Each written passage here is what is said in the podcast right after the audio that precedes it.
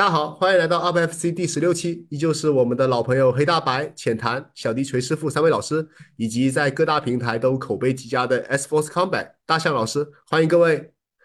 在开始之前，我们先插播一条紧急消息啊，这个 UFC 二八八人气比赛，奥利维拉对阵大流士，因为奥利维拉受伤取消了。呃，各位大家觉得在这场取消之后，这个大流士的下一位对手会是谁呢？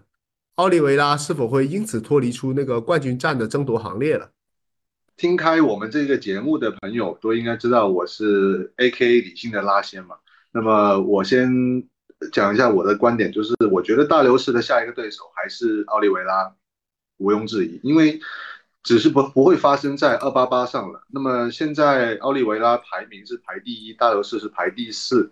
呃，能够影响冠军挑战权的配战，应该就是只有钻石是一个合理的选择了。那么，任何人和大流士打赢，打赢个大流士呢，也要过拉哥这一关。然后加上小马马哈谢夫还没有开斋，开完斋三个月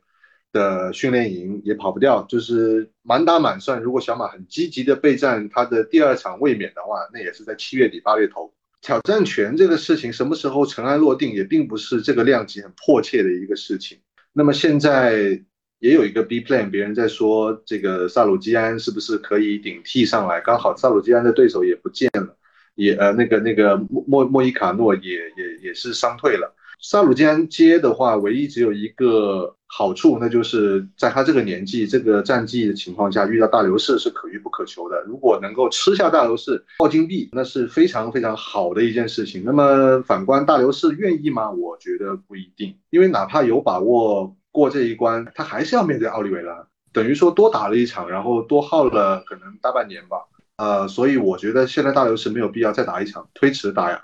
钱也是一样赚。然后被爆金币的话，那可能就回不来了。好的，那个你们有没有觉得奥利维拉这次退赛是一次战术性的退赛？就是我我今天看他那个呃发表那个视频的时候，他也没有具体说他是什么伤情。那你像比如说怪鸟退赛的时候，他就很直接的说了，哎呀，这是我手臂的受伤，我确实打不了了，就训练时受伤。然后大家也能接受，因为他也让出他的冠军腰带嘛，就是感觉很诚恳。但是奥利维拉这一次的退赛，我不得不说，他在没有说明自己伤情之前，他这次退赛稍微有那么一点可疑。浅谈，你觉得这次退赛他会不会是，比如说是为了保住自己状态，或者说是大刘是他不那么合他的风格，所以他会选择一个战略性的退赛呢？他现在对于这个伤退的原因确实没有做具体的解释。嗯，我感觉确实有这种可能，就是说，应该是，我觉得应该是他需要，嗯，更充更充足的备战的时间吧。哦，浅谈是这样想的，是吧？我那我说一下我的想法吧，好吧？我的想法是这样啊，呃，首先，奥利维拉这一次他不公布自己的伤情，我认为是合理的，因为作为一个前冠军，而且现在排名是最高的一个选手，我不公布我的伤情是为了在今后的比赛里边，我防止对手按我的老伤进行我的针对性打击。比如像我们都知道苏木和铁血他们的膝盖有问题，那么下一次再进行比赛的时候，可能很多选手就会针对你的膝盖进行一些个攻击，那么把我的隐伤给他隐藏掉的话，可能这是他的一种战术方式。但我认为奥利维拉在现在一个本来已经属于骑虎难下、急于证明自己的情况下，进行一个不到一个月的时候一个退赛，这个应该还是。真实的觉得自己没有准备好，或者说这个伤确实影响到严重影响到他的发挥，所以我认为这个不属于一个战术性的，更多的是来是综合考量，觉得自己不太是这个状态不好，不应该再去接这个比赛，这个伤还是很大影响他的发挥了，这是我的第一个想法。第二就是咱们刚才那个小谢问我们的，说这个大刘是下一个对手会是谁？我呢跟那个小谢那个还有那个。呃，浅浅谈他们想法不太一样，是因为大刘是他在上一场比赛结束的时候，打打那个加姆罗特比赛结束之后，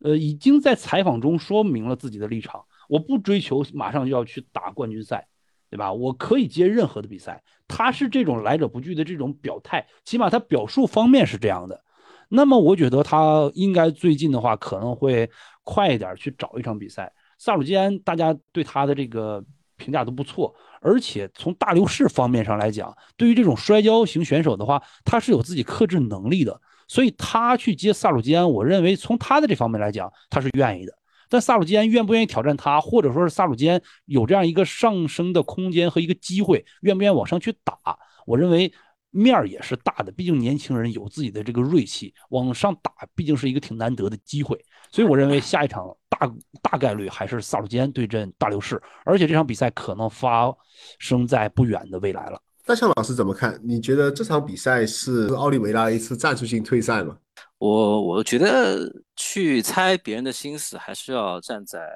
他的立场，跟他现在在这个 UFC 这个公司里面他的一个位置，然后去猜他的想法。那么说奥利维拉来讲的话，从奥利维拉来讲的话，他是从冠军这样下来的。那下来的话，作为他来讲，他首先的最想打的。还是二番战去打马哈切夫，但是，呃，白大拿肯定是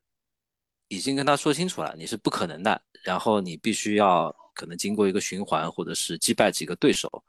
然后再给你这个挑战权。那么奥利维拉肯定也是嘴巴上是接受，那么心里面还是自己有想法的，并且大流士对奥利维拉来说是一个很强的一个对手，而且大流士是在处在一个上升期。那奥利维拉被马哈切夫击败以后，现在他的状态不好说，所以我觉得作为奥利维拉来说，我觉得他伤退了对他来说不是一件坏事啊，他需要自己啊给点时间从这个丢掉冠军的这个影响当中走出来。他已经是连续击败像钱德勒、盖奇啊、钻石这些一线选手啊，非常了不起的这个战绩了。那对于这样一个大循环的一个备赛，他一直面对这样一线的选手，这个备赛对他的身体和精神来说是一个很大的一个消耗。那么，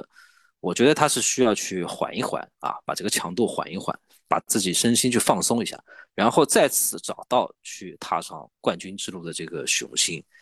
那对于这个大流士来说的话，呃，其实他在前五是最有挑战权的这么一个人。因为其他的选手都已经有过挑战权的经历了，只有他没有。那排论资排辈嘛，也应该排到他了。但是，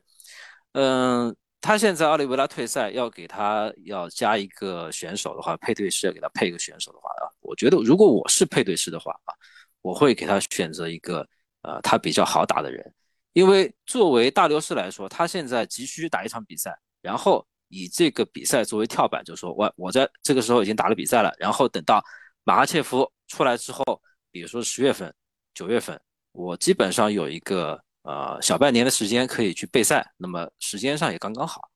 所以说，虽然比马哈切夫可能多打了一场比赛，但有个小半年的备赛应该没什么问题。如果我是配对师的话，我估计，我觉得我会把第九名的这个多斯安乔斯配给他。啊，首先是多斯安乔斯，他名气是足够大，然后在 UFC 里面，呃，作为 UFC 的高层来讲，把安乔斯拿出来的话，也是一个非常有排面的这么一个动作，啊，那么安乔斯他年纪也比较大了，然后他打比赛也不是说我要去争一个排名啊，去打一个冠军挑战权啊，他也没这个想法，他对比赛的结果不会太看重，那么 UFC 在出场费能给到位的话，我觉得安乔斯会。比较有兴趣的那对大流士来讲，如果能打安乔斯的话，那么对他的这个战斗履历啊，添上也是添上浓厚的一笔。如果击败奥利呃击败那个安乔斯的话，呃，我觉得大流士也是会就在我们的感官上，就是他击败了一个传奇，然后有资格去挑战现任的冠军，也就比较让这个挑战权来的更合理化一点。哎，这是我自己的想法。先不管这一期要取消的比赛，我们先来从我们的 China Power 中国力量说起。我们先从严小南说起吧。这是我国选手第二次争夺冠军挑战权的绝好机会。几位老师，你们觉得对上安德拉德的打摔风格，严小南的战力风格能否施展开来？哦，好的。嗯，安德拉德其实是我们 中国的老朋友了。他呃最早的时候在在深圳，嗯，张伟丽击败安德拉德，然后拿到了。呃，草量级的冠军，然后就是一步登天啊，青云直上。那安德拉德打法也是非常鲜明的，他就是一个男性化打法。呃，他的打法其实在战力上是很像那个猿人万德雷希尔瓦的，就是一个叫 Wild Punch，他的非常适适合打这个狂野的这个摆拳，然后依靠简单的这种拍击跟摇臂近身然后如果顶在龙边的话，他因为他比较矮，然后比较敦实嘛，就把对手可以抱起来往下砸。那么严小南来讲的话，他是散打出身。那么从现在严小南的所有比赛来看，他的散打风格是很明显的，侧踹啊和一些呃。呃，散打风格的转身边拳啊什么的，这很明显。那他在二零二一年的时候是加入了 Team Alpha，Team Alpha 跟孙亚东成为了队友。那 Team Alpha 主要是一个摔跤跟拳击比较厉害，但是他进了 Team Alpha 以后，战绩不是太好啊，是一胜两败。进去以后就连输了两场，但是能够感觉到，因为他 对手不同吧，他以前打的可能就差一点，进进了 Team Alpha 以后。配对给他的选手，整个水平也高了很多。可以看到，就是呃，严小南的整个身体硬度是提高的蛮多的。那他最近一场比赛是击败了那个柔术女神德恩嘛？就德恩的柔术履历，大家可以去搜一下，非常强。他是一个柔术大满贯选手，这个无道服柔术是非常强的。那这场比赛我们也看到，严小南在。呃，缠斗方面，缠斗的防御方面，逃脱方面，还是有了很高很大的一个提高的。这个我想，他是呃对今后的一个缠斗状况的这么一个信心啊，会有一个极大的提高。那这场比赛的话，我觉得严小南还是会控制距离去，呃，在中远距离去打伤安德拉德，然后削弱他的身体优势。如果能扛住安德拉德三板斧和抱摔的话，呃，胜利还是很有希望的。啊，基本上我们两个的说法差不多，其而且大象老师把该讲的点其实覆盖的已经很全面了。呃，那我就简单再来补充一下吧。从数据方面，我们知道严小南他之前的防摔并不怎么好，因为他毕竟属于散打系出身。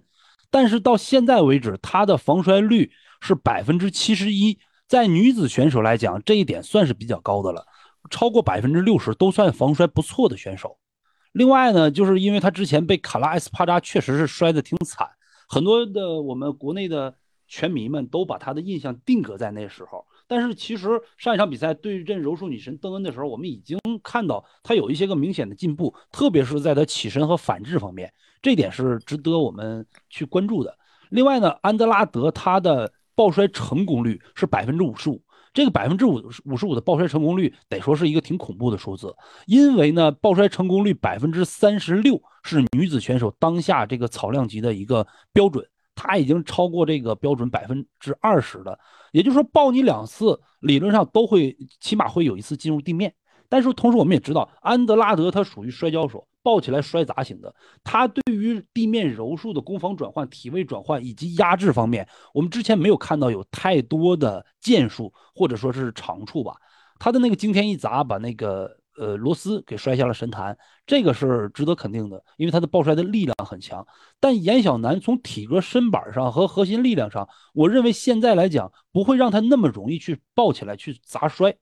那么严小南现在就要需要控制一个很好的距离，在自己更舒服的一个中远距离，通过自己的点刺啊，通过自己的低鞭腿、直直蹬，还有侧踹去控制这个距离。这个是严小南这一场比赛必须要做到的，也是说不能再像上一场比赛跟邓恩打的时候去那么敢于去拼，毕竟邓恩的战力方面不行。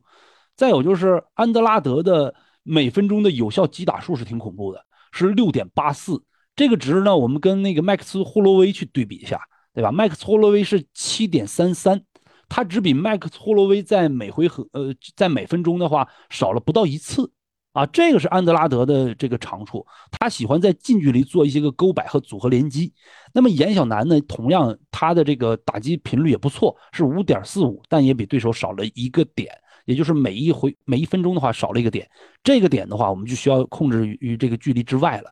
所以这场比赛从数据上，从以往履历上来讲，严晓楠其实是全面处于一个下风弱这个弱势的一个方向上。但是我们分析比赛不能光看这个数据，对吧？那就简直就是太透明化了。呃，严晓楠的这个风格和安德拉德的这个风格，可能在我们看来都是名牌在打啊。一个控制距离，我远端发力；一个呢是近距离的做勾摆，我给你做摔砸，就看谁能把这个呃这个把自己的节奏控制的更好一点。再有就是我有个疑问。这场比赛是在大龙比还是在小龙比？应该是在大龙比，是吧？那么在大龙比的话，游走的空间更大一些，这个活动范围更广一些。我认为对于这个来讲，也是严小南的一个利好消息。所以呢，我还是更看好 China Power 一点，看好我们严小南。再加上我们俩是老乡，对吧？都是沈阳的。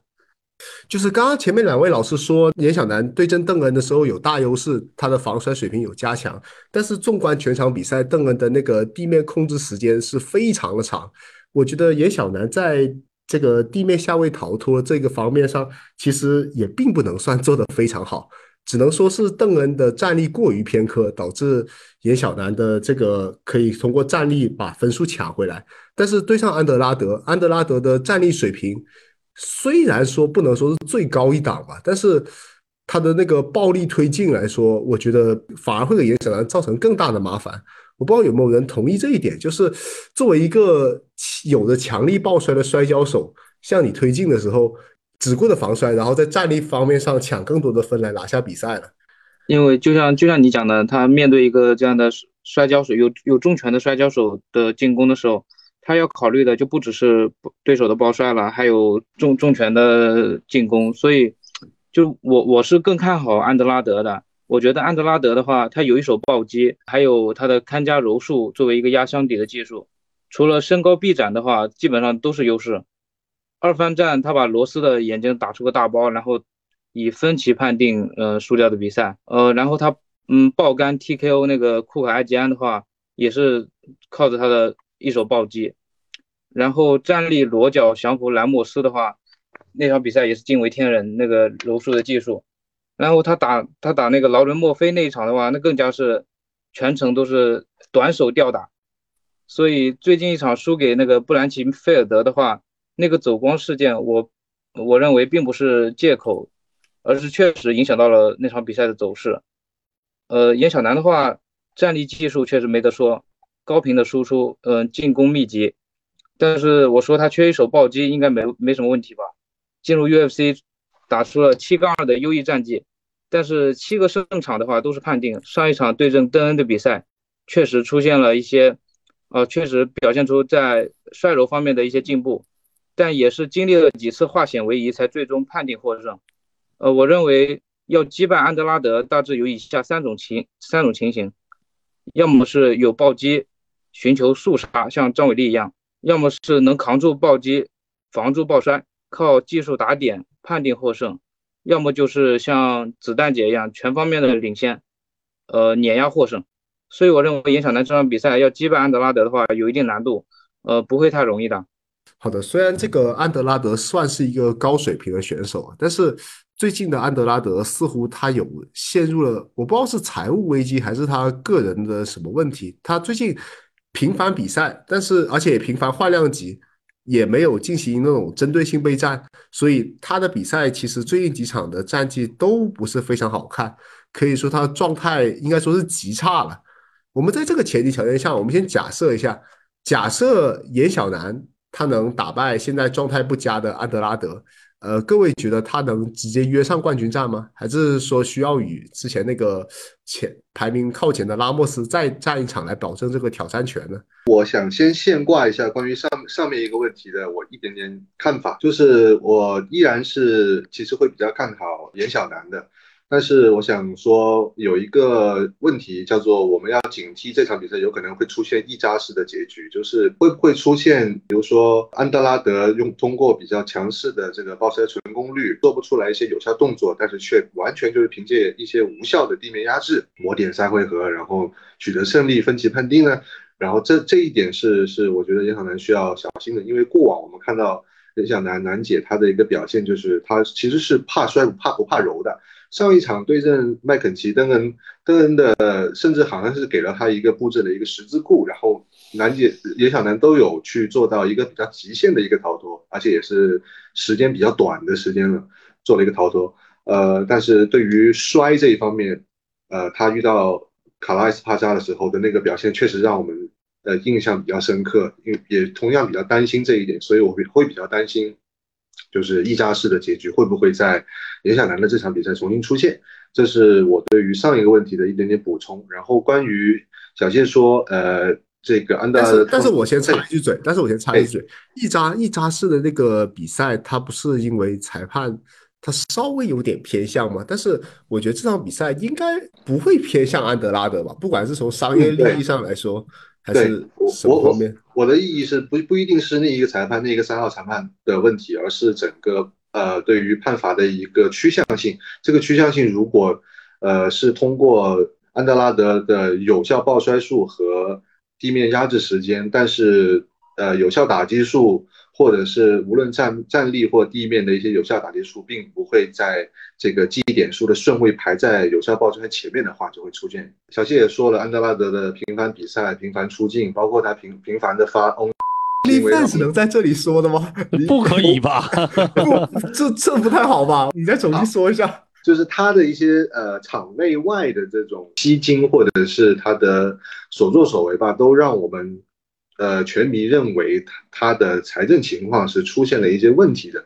然后对于这个这个配战的问题，我想我的感觉是，就是首先配战是人做的，这件事情是人做的，它并不像是一个赛会制的比赛。如果像像呃我也是一个配战师的话，其实我会比较反对出现中国德比这种情况，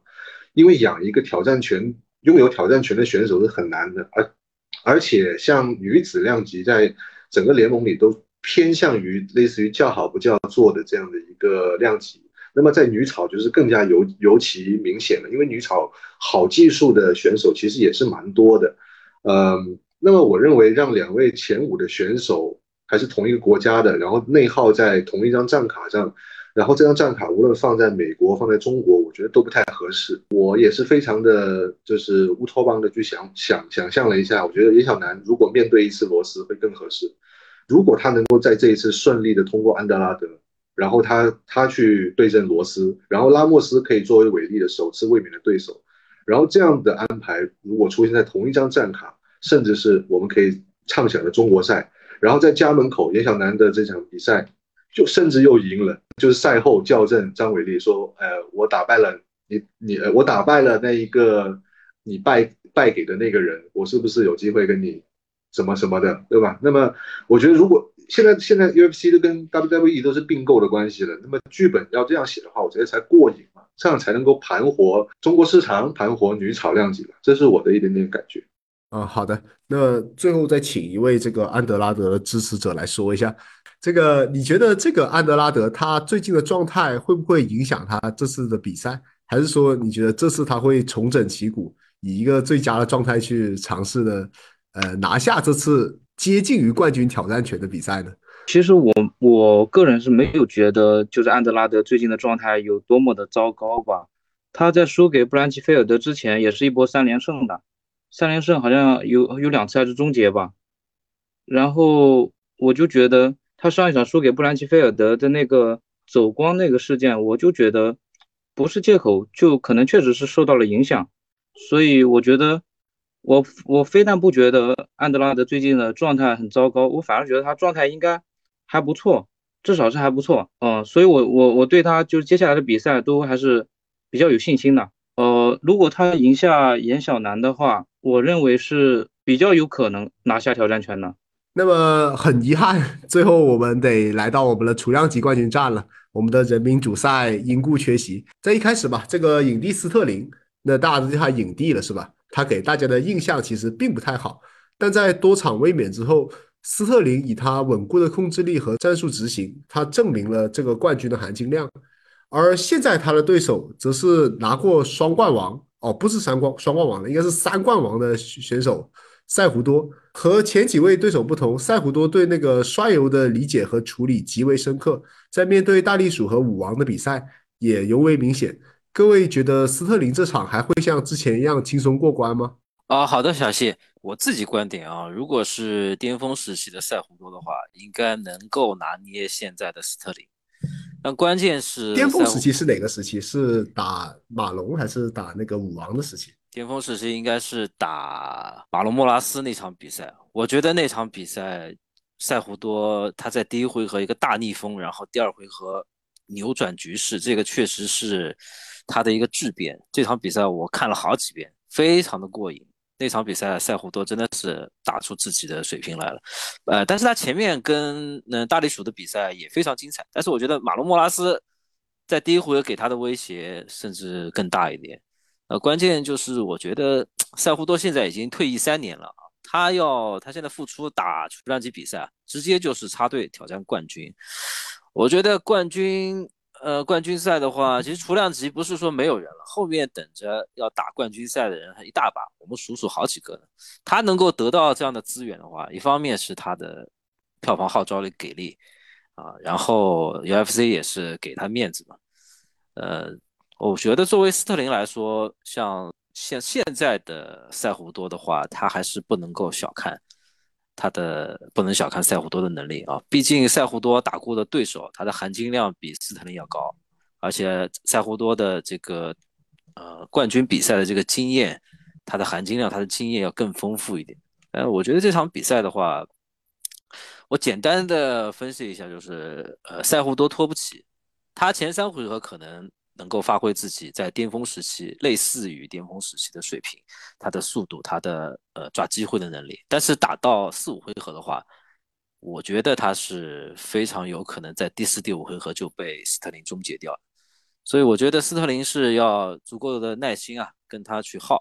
然后到第四、第五回合想办法能够降服体力各方面都下降的这个赛胡多，就看他那个斯特林能不能够在前期扛住赛胡多。斯特林打过的对手似乎大多数都是偏战力系的，他好像才是第一次打一个以摔油以摔油为主体战术的一个对手吧？黑大宝老师，你觉得这场的斯特林会发挥的怎么样？还会像之前一样，之前那三场一样碾压获胜吗？呃，首先碾压获胜，我认为这个是不太切合实际的。呃，Triple C 呢，他本来就是一个力量很足的，然后在摔柔方面都很有造诣。并且理解非常深刻的一个选手，但是有两个疑点一直在我心中。关于 Triple C，第一点就是他在隐退这一段时间内状态能找回来多少，这是第一个疑点。我相信也可是肯定是很多大众拳迷们都在怀疑的一点，这是其一。第二个就是 Triple C，即使像刚才大象老师说，在他的巅峰状态的时候，打马龙莫拉莱斯的时候，他的突进的爆发力。以及他突进、寻找机会、创造机会的能力，其实也是不能说是顶尖的。那么这就涉及到了两个人的攻击半径和攻击距离的问题。我们知道这个二 二加麦恩斯特林，他的这个攻击半径还是挺大的，还是不错的。他在这种比较攻击半径比较大、腿又比较长、长刺也会打出一个比较长效果的这么一个情况下，会不会在远端进行一些个磨血？首先，我的缠斗方面，呃，不可能不输你太多，应该足够自保。第二，就是我在攻击半径方面应该比你更好。体能方面，两个人我们甚至可以把姑且把它看为五五开。那么，斯特林就需要发挥自己的这个臂展的优势，发挥自己在距离方面的优势。但是他如果碰见那种突进能力强、有强大近身能力，能跟你近身。打出一定的效果来的选手的话，他可能会危险一点。但是面对三 C 这种突进一般化的选手来讲，我认为这点他控场、控节奏、控距离，可能收获的效果会更好一点。所以我不认为这场比赛可能会在这个缠斗和摔跤中进行，更多的时间，斯特林可能会去寻找自己更优势的方式。这也是斯特林他的战术的一个综合体的运用。他的战术其实一直都不错，从通过打彼得岩的时候就能看出来，包括去罗脚克里桑德哈根，他的战术能不能把自己的巧妙的优势运用出来呢？我认为是没问题的。所以这场比赛我更多看好斯特林一些，从场面上、从局势上、从自己的硬件条件上来看好的一些。好的。但是黑大白老师，你仔细想想，他这两次不管是彼得岩二番战还是打 TJD 拉肖，这个斯特林拿下优势的方式，他一定是进地面的。但是你刚刚说他不想，他可能会以除了地面以外的其他方式拿下优势。呃，难道黑大白老师你觉得这个斯特林的战力水平会比那个 Triple C 要更高点吗？呃，我是这样想的，之前他拿下比赛的方式。主要他用运用了两个，第一个就是他的绝对力量上，他的绝对力量上要比彼得岩稍胜一一点点，但是对于迪拉肖来讲，他的这个胜，他的这个绝对优势力量的优势就会更大一些。那么面对 Triple C 的话，这个绝对力量的优势可能就不存在了。当你的力量不存在的时候，你一个摔跤手或者一个缠斗系选手，你的打法就需要做出一些个相应的改变和变化。那么，如果你的力量不存在了，你的缠斗的技巧和经验可能还不及对手的时候，你只能逼着自己去打一些个，这寻求一些个其他方面的优势。我们知道他本来的拳脚优势并不明显，但是呢。亨利·塞胡多这一点上，突进能力和打击的能力方面，其实也是受质疑的。包括亨利·塞胡多去打武王的时候，那场比赛是不是很多的拳迷都跟我的想法一样，可能裁判拉开的过早了一点？那么，呃，这样就一看看到亨利·塞胡多他的突进能力、爆发力、近身的终结能力，我认为不是一个最顶尖的。相比他的摔入能力来讲，并不是他最顶尖的。这可能是他的。一丝丝的短板，反而斯特林可以抓住这一丝丝的短板，用自己一丝丝的优势建立出来一个比较场面上的优势。众所周知，那个塞胡多在近些年来主营培训选手，像是张伟丽、呃，那个巴西战神菲格雷多，还有骨头等传奇选手，他们都曾加入过他的训练营。他也是非常有机会跻身年度最佳教练的男人。各位觉得塞胡多的执教经验能否让他？对自己的那个赛前准备更上一层楼，还是说他太久没打比赛，多年的久疏三珍会令他的临场应变大打折扣呢？啊，好的，小谢，呃，赛胡多他对摔跤这个专项运动跟 MMA 的这个理解啊是有目共睹的。那张伟丽在他这里训练了几个月啊，差点复仇成功玫瑰，骨头是几乎是秒杀了盖恩啊，付出是一个非常华丽的一个付出。说明赛胡多和他的团队已经把 MMA 这个运动的规则和如何去打造运动员、如何去短时间提高运动员的一个潜力啊，有点像纳美克星那个大长老一样，唰的一下就把你的那个潜力给激发出来了。哎，这点他确实挺强的。那么，我觉得他们的团队如果能够细心的去培养一个。年轻人的话，假以时日啊，一定可以培养出那种具备代表性的冠军，而不是一个呃接近冠军的素质的人到他这里强化一下，然后去挑战冠军啊。所以我觉得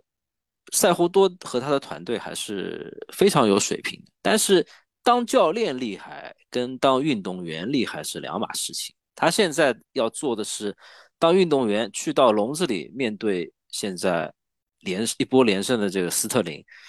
而且斯特林现在心气也很高。斯特林，我们看他他的呃整个身体状态，我们看他体质非常的低，要常年保持这样的非常低体质的话是很难的。而且他在脱水减重以后，我们看到他进笼子的样子啊，他比他的对手，包括彼得岩、包括桑德哈根、包括提杰迪拉肖，他的整个身体状态、整个身体的维度。都要比对手大很多，我们可以他跟 TJ 迪拉肖去对比一下，他真的比他大很多，呃，所以我觉得斯特林还是一个，嗯，对他来说是非常有威胁的人，而且是他三年没有比赛，三年没有比赛的人就说明什么呢？不是说我三年没比赛，我经验上缺多少，是因为我三年没有比赛，我对这个比赛的感觉，我对这个备赛的一个经历缺失了。那么，我是很难保持一个从低水平、普通水平到一个高水平的这么一个飞跃。我要找回我三年前甚至四年前的状态，我可能会很难达到。然后在呃现场的时候，在比赛的时候，我可能会面对一些我以前能够明显看到呃对方的全路，或者是我能够做出的反应。那么在比赛当中，因为一些呃场外的因素，因为现场的灯光，因为一些陌生的环境。突发的情况，我处理起来可能有一丝丝的反应不够效率或者集中，那么就可能就会输掉比赛。所以我觉得，呃，赛胡多这场比赛很难啊。好的，那之前一直有种言论说是赛胡多他不是一个冠军教练，而是把能当冠军的人拉来，然后他教一下，然后他就成冠军教练了。就是说他的学员本质上其实是。已经有了夺冠的实力，但是他不会说自己从零开始培养选手，而是说教这些潜力非常厉害的选手来让他成为一个冠军教练。那么黑大白老师，你觉得这些冠军教练、冠军选手的这些执教会提升他的水平吗？还是说借未来的冠军来镀金的一个选手呢？这个呢，我发表两方面的说法吧。第一个就是亨利塞胡多他的训练，他有一个训练营和一个专项课。他的训练营，也就是说上大课，上大课这一点还可以。嗯，我指的是从费用和收费方面。但是如果他的那个，那他的那个单独上课、单独授课的专项训练的话，那个费用不是一般的高。一般的蓝领选手是经不起这样的方式的。亨利塞乌多他的制定方式是二十一天计划。这二十一天的话，他上午会授课三小时，他自己带四个陪练，下午进行巩固强化，按分钟进行计费。二十一天的话，大概当时据说，呃，当时的费用一共是二十七万美元。这样的一个费用的话，我们知道，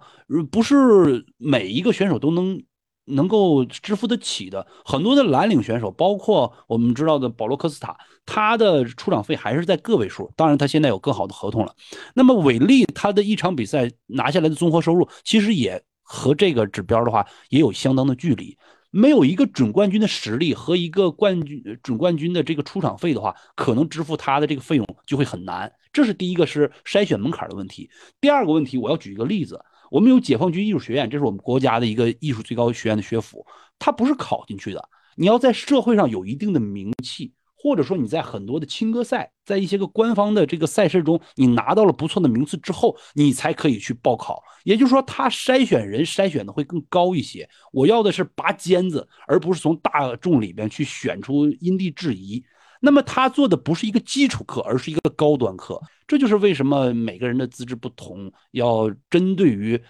呃，高精尖的选手和高精尖的素质，把它提升到一个更高的层面上的一个方式。所以呢，呃，很多人说他是借助这个准冠军选手，然后帮他一提升就变成了冠军。其实这一点已经非常难做到。这是一个从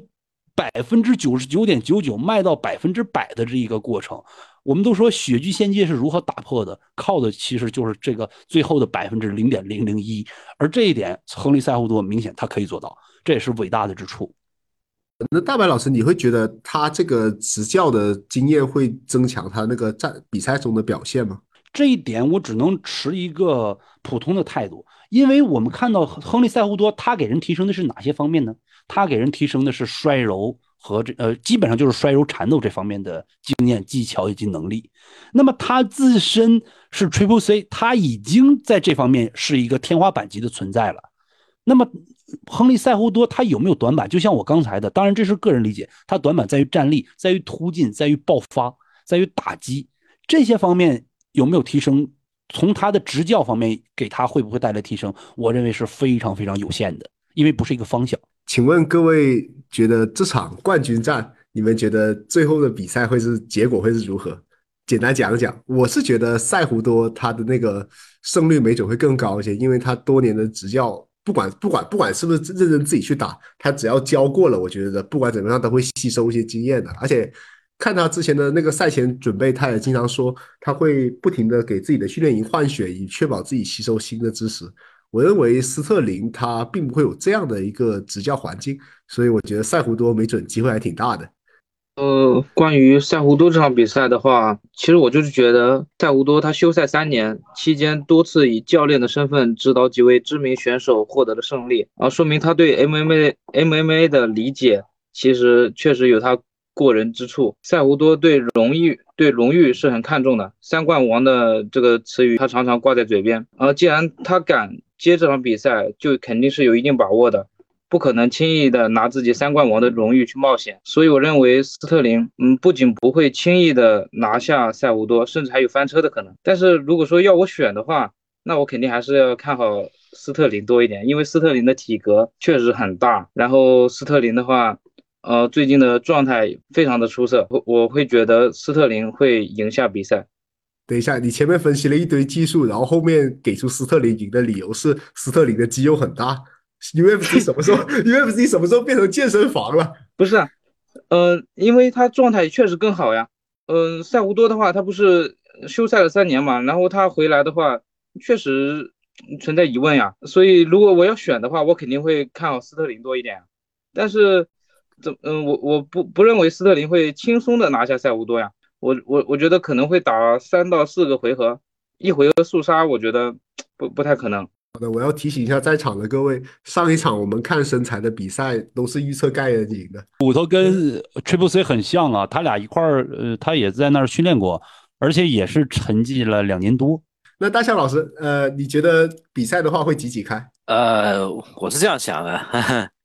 看比赛很多时候确实是肌肉大的能赢，这个壮汉互殴嘛，还是看谁块头大。这个就是有时候说一力降十会，力量大的确实有点优势。刚才说到骨头盖恩，其实后来骨头在称重的时候，你们有没有发现他是有腹肌的？但是他在赛前拍照的时候是是把肚子鼓出来了，所以这个人很心机。那这场比赛来说，还是刚才黑大白老师跟其他几位老师说的都还是非常的，我觉得非常的认可他们。呃，赛胡多是他拿着有他有很强的一个光环，他有。很漂亮的履历，那么他这场比赛出来打，他到底是为什么？我一直在想，他为什么出来打？是因为没人了吗？还是因为 UFC 让他打？还是说他觉得斯特林他能够克斯特林？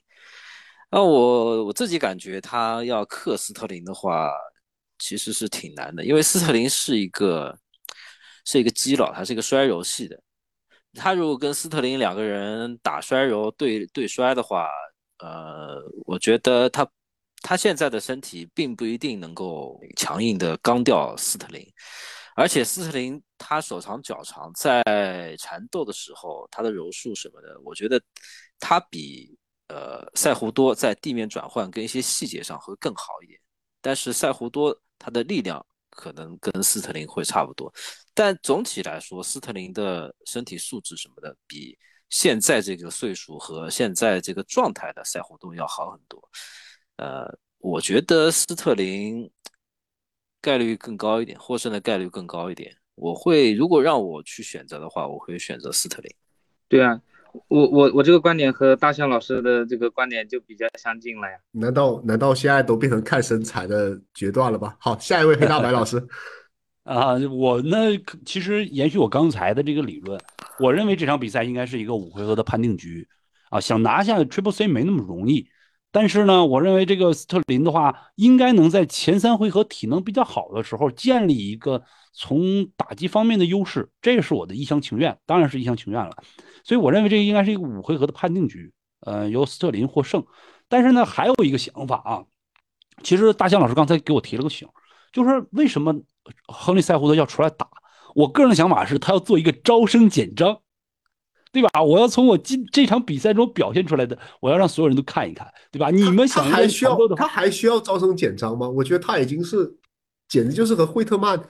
可能比惠特曼还高一级的传奇教练了吧？当然需要了，他的招生简章是针对于鹰队的，对吧？之前那个小鹰跟谁发出过邀请，跟那个盖恩说要不要来达吉斯坦练一练。对不对？但是到达吉斯坦练的话，我们知道手机要没收的，你那个非法就不能再玩了。可是，在那个塞胡多这里可以啊，我可以上门给你服务啊，对不对？这是一个不错的一个差异性的招生简章，我认为是这样啊。当然，这是我的略带有玩笑的一些猜测。我十分赞同呃大白哥的这个招生简章的这个想这个看法。然后在胡多他是一个杂家，他是他的他的训练营，他的专项课博采众长是是其实是一个双向奔赴的一个呃一个情况。我觉得我们假想一下，如果一个开道馆的，我是愿意培养一个一个白带学生，说你一定是武学奇才，你十年后会成为黑带，还是说我养？